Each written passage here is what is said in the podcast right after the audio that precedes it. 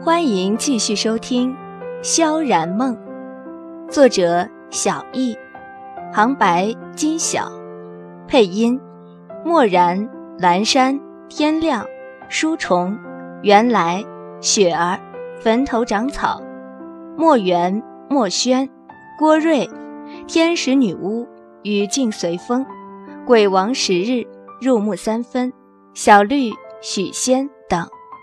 由听世界网有声剧团编辑录制。收听更多多人演绎小说，请登录听世界网。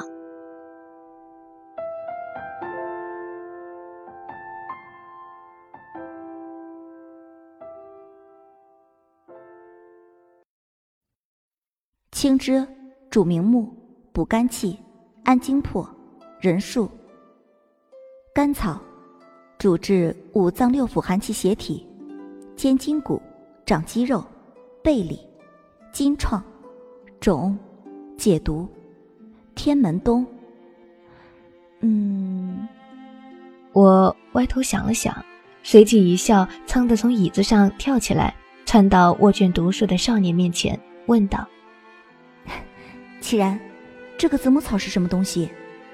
为什么书中没有详细解释呢？”齐然放下手中的书，凑过来看了一眼，脸上温和的笑容一顿，眼中闪过尴尬之色，咳嗽了两声，才道：“这个子母草，女子服食以后会出现假孕的征兆和脉搏，连名医也很难诊断出区别。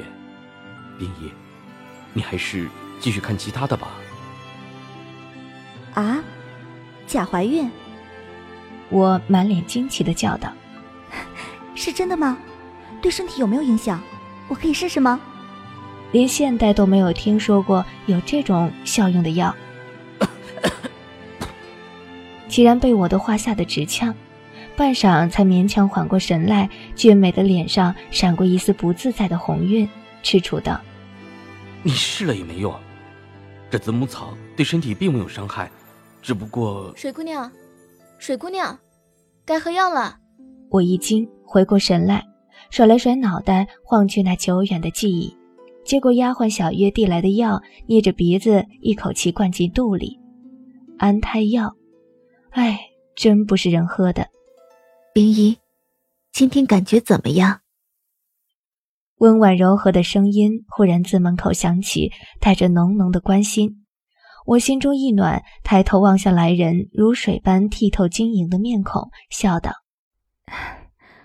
好多了，婉柔，谢谢关心。”来人正是江南第一名妓苏婉柔。七日前，她被萧逸飞叫来照顾我的饮食起居，当然顺便监视。说起来，对苏婉柔这个人，虽然相识不深，而且基本上都处于敌对立场。可是却从来都是怜惜多过仇视的，更何况我后来才想到，那抹紫色的身影就是他。当日傅君莫能够及时赶到救下我，恐怕就是他去报的信。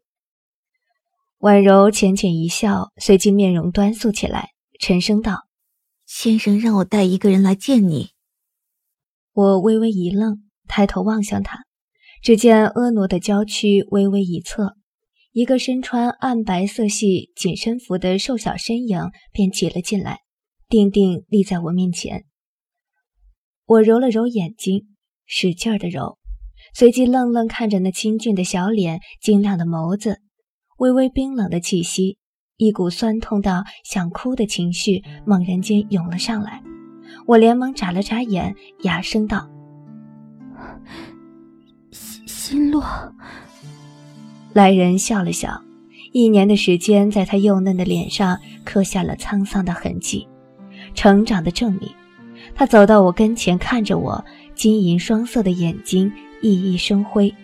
小姐，他叫我小姐。我缓缓站起身来，原来只到我胸前的身体，此时已经到了我下巴。原来乌黑如曜石般的眼睛，此刻染上了异样的色彩。可是他依旧是心落，清冷的笑着，依偎在我怀里，叫着我小姐的心落啊。我猛地伸手把他搂进怀里，紧紧抱住，感觉到他忽然的僵硬和微微的颤抖。随后，小手绕过我，紧紧的回抱住我。对不起，对不起，星落，明明说过不会再丢下你，却一次次把你遗忘。真的，对不起。待情绪稳定下来，房中也只剩下我和星洛两人。想不明白萧逸飞为什么忽然对我那么好，这七日来不说锦衣玉食，照顾周到。就是偶尔想出去走走，他也是不多加阻拦的。现在更把星洛送到我身边，难道真的只因为我怀了齐然的孩子？濒临的希望，不做无谓的烦恼。我牵过他的手，在一旁坐下，问道：“心洛，你怎么会在这里？小池呢？”心洛眼中异样的神色一闪而过，长长的睫毛颤抖着垂下，良久。才用清冷稚嫩的声音道：“小姐别担心，哥哥为保护我受了伤，此刻正在先生处休养，不碍事的。”我点了点头，总觉得再见后心洛的态度与我疏远了很多，忍不住拽过他的手臂，正待问他如何会在萧逸飞手中，却见他秀气的眉微微一皱，低低呻吟了一声，我一惊。猛地扯过他小手，撩高，但那原本白皙细瘦的手臂，带着青青紫紫的血痕呈现在我眼前时，心口仿佛被什么狠狠地撞了一下，立时便痛得发麻。心洛，对不起，对不起。我轻柔地擦过那一条条狰狞的伤痕。有的暗淡泛青，有的却鲜艳夺目，显然是新添的，只能一遍一遍哽咽重复着。心洛眼中闪过一丝不易觉察的寒光，随即敛去，收回手，笑道：“怎么能怪小姐呢？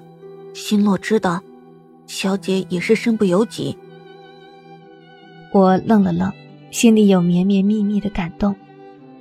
正想说话，一双温凉的手依然抬高，轻轻擦去我脸上的泪痕，柔声却坚决的道：“小姐，虽然心洛受了很多苦，却也变强了。以后就让心洛来保护小姐吧。”我忍不住笑了起来，久郁于胸的心情一下子便阳光明媚了几分，手指在他光洁的额头上弹了一下，道。人小鬼大的家伙，你不是也自身难保吗？心洛痴痴一笑，随即如往常一般腻到我身边，眨巴着大眼睛问道：“小姐，你怀宝宝了吗？宝宝的父亲是谁呀？宝宝漂亮吗？”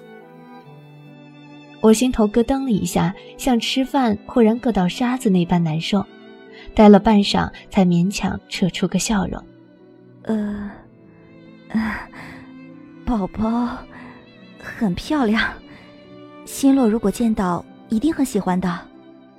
心洛看着我怪异的表情，脸上露出迷茫之色，随即又不在意的抛开，耳朵贴到我腹上，吱声道：“小姐，宝宝会动吗？”我不由好笑，心道：别说根本就没宝宝，就是有。只不足三个月，怎么感觉得出来？正待说话，忽然浑身一震，伏在他柔软发丝间的手微微一颤，随即又恢复一脸的平静。只因心洛贴着我的身体，低声却无比清晰地说：“小姐，少主已经到新元城了，心洛可以替你送信出去，让他来救你。”天和一二六二元年七月初，被尹耀联军占领的一国岳阳封国忽然于城楼内起火。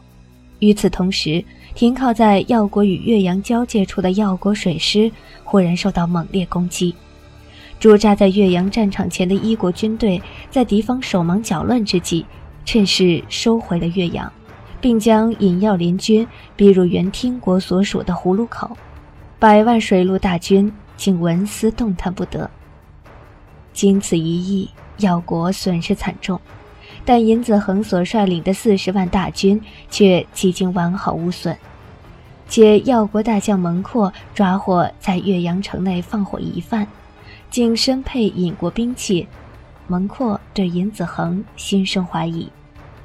至此，一国终在与尹药对战中全面扳回战局，甚至转而威胁到药国的存亡。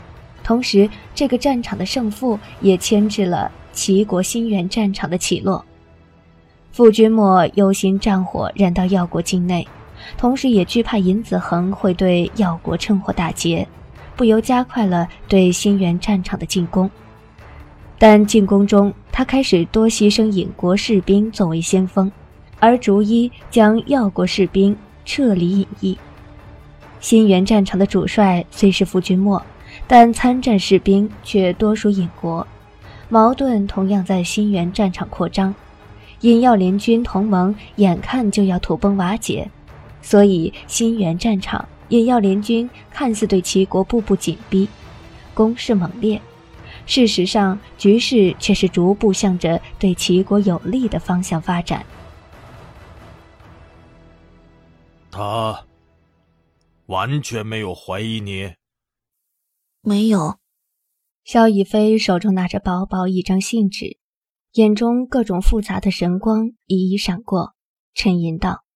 你没有跟他说，送信反而会不安全吗？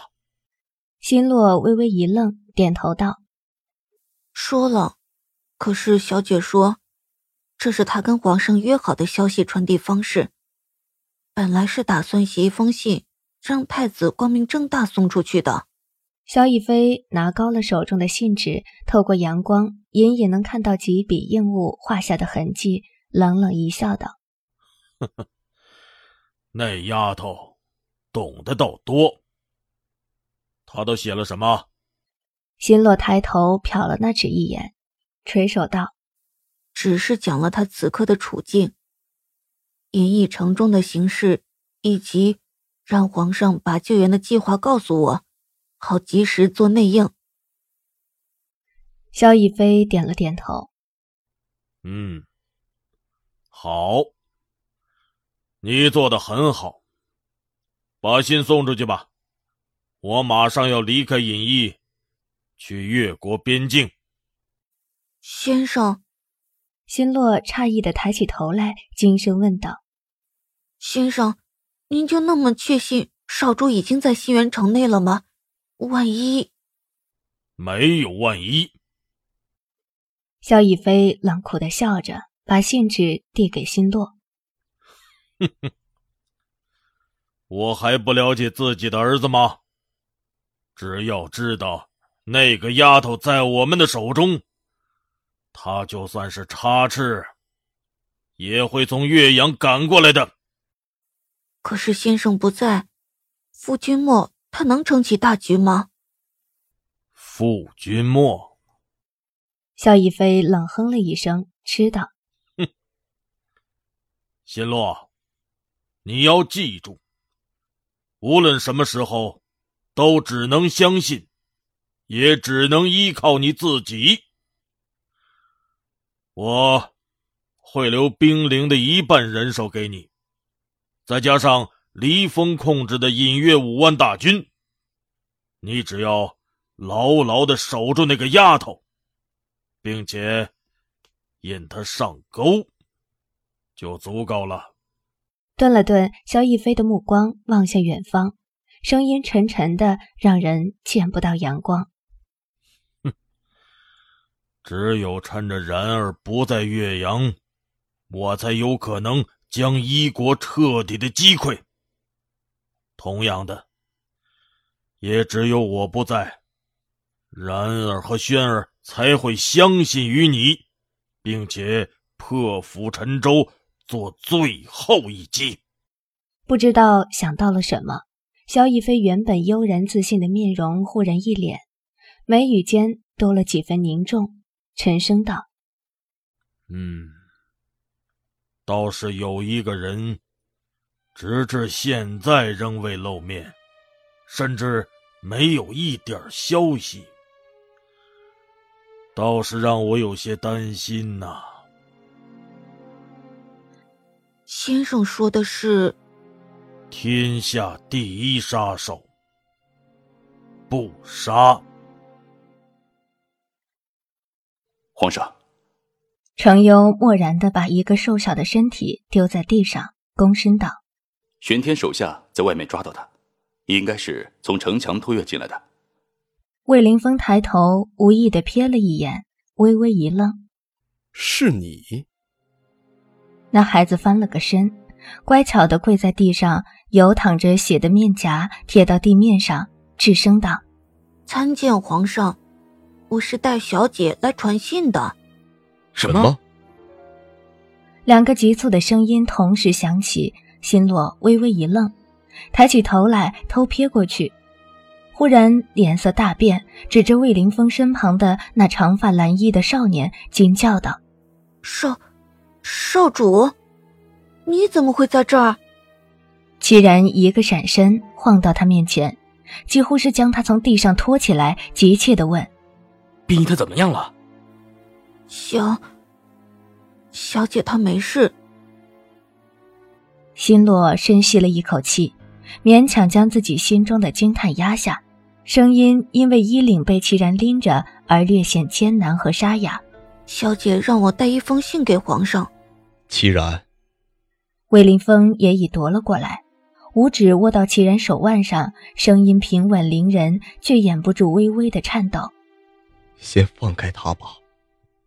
信展了开来，微黄的纸上只有寥寥数语，而且自己很凌乱，四散在各处，像是蒙住了眼睛，胡乱涂上去的。魏凌风神色平静，也不抬头。淡淡问道：“你是如何从萧逸飞眼皮底下将这封信带出来的？”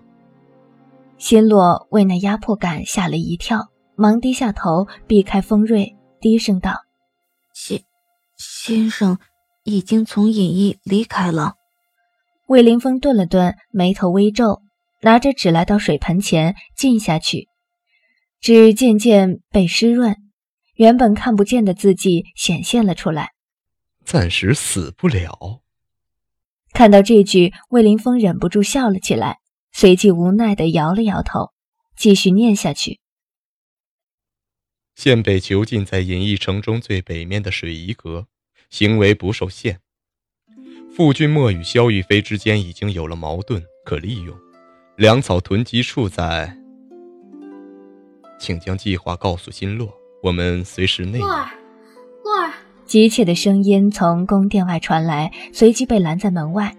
魏凌风声音顿了顿，将浸湿的纸小心摊在手中，交到齐然面前，才信步走向殿外，淡淡道：“让他进来吧。”话音刚落，一个紫衣女子的身影就冲了进来，冲到心洛面前，将他狠狠揽进怀里，又是哭又是笑，半晌才用嘶哑的声音道：“洛儿。”洛儿，你没事，真是太好了。姐姐，星洛小小的身子在他怀中微微颤抖，随即伸手紧紧回抱住他。魏凌风双眉微微皱起，眉间带了点异样的神色，却又理不清问题到底出在哪。他转头望向齐然，见他正神色端凝地举着那张纸出神。阳光射过湿透的纸，呈现出油状的半透明。站在此处的魏凌风都能清楚看到那几个用尖锐之物写就的文字。不止文字，魏凌风微微眯起了眼，文字四周那些古怪的字符：九四六幺五八六幺二八幺五三幺九四六二。这些奇怪的字符是什么？新慧，齐然忽然抬起头来，面容平静地问：“冰的包袱在哪儿？”红肿着双眼的新慧有些摸不着头脑，半晌才道：“我，我去拿过来。”魏凌风透过垂下的眼睑，看到齐然垂在身侧，努力克制颤抖的手。冰衣那个奇怪的背包被拿了过来。齐然将已经开始变干燥的纸递给魏凌风，从包里取出一个银白色的四方形物体，兀自打开摆弄，竟丝毫不在管屋中盯着他的众人。洛儿，新慧搂着怀中心不在焉的瘦小身躯，柔声道：“洛儿，你怎么会在银翼城内的呢？那天你跟小池忽然失踪，你知道我们有多担心吗？”姐姐，心洛嘴角掀了掀，将脸埋进他怀中，闷声道：“洛儿没事。”金慧心有余悸的笑笑，随即皱紧了双眉，颤声道：“洛儿，小姐没受什么苦吧？”原本一直注视着齐然的魏凌风，神思微微一散，只听心落全不似小孩般叹了口气，良久才道：“小姐这次被抓，受了很多苦呢。”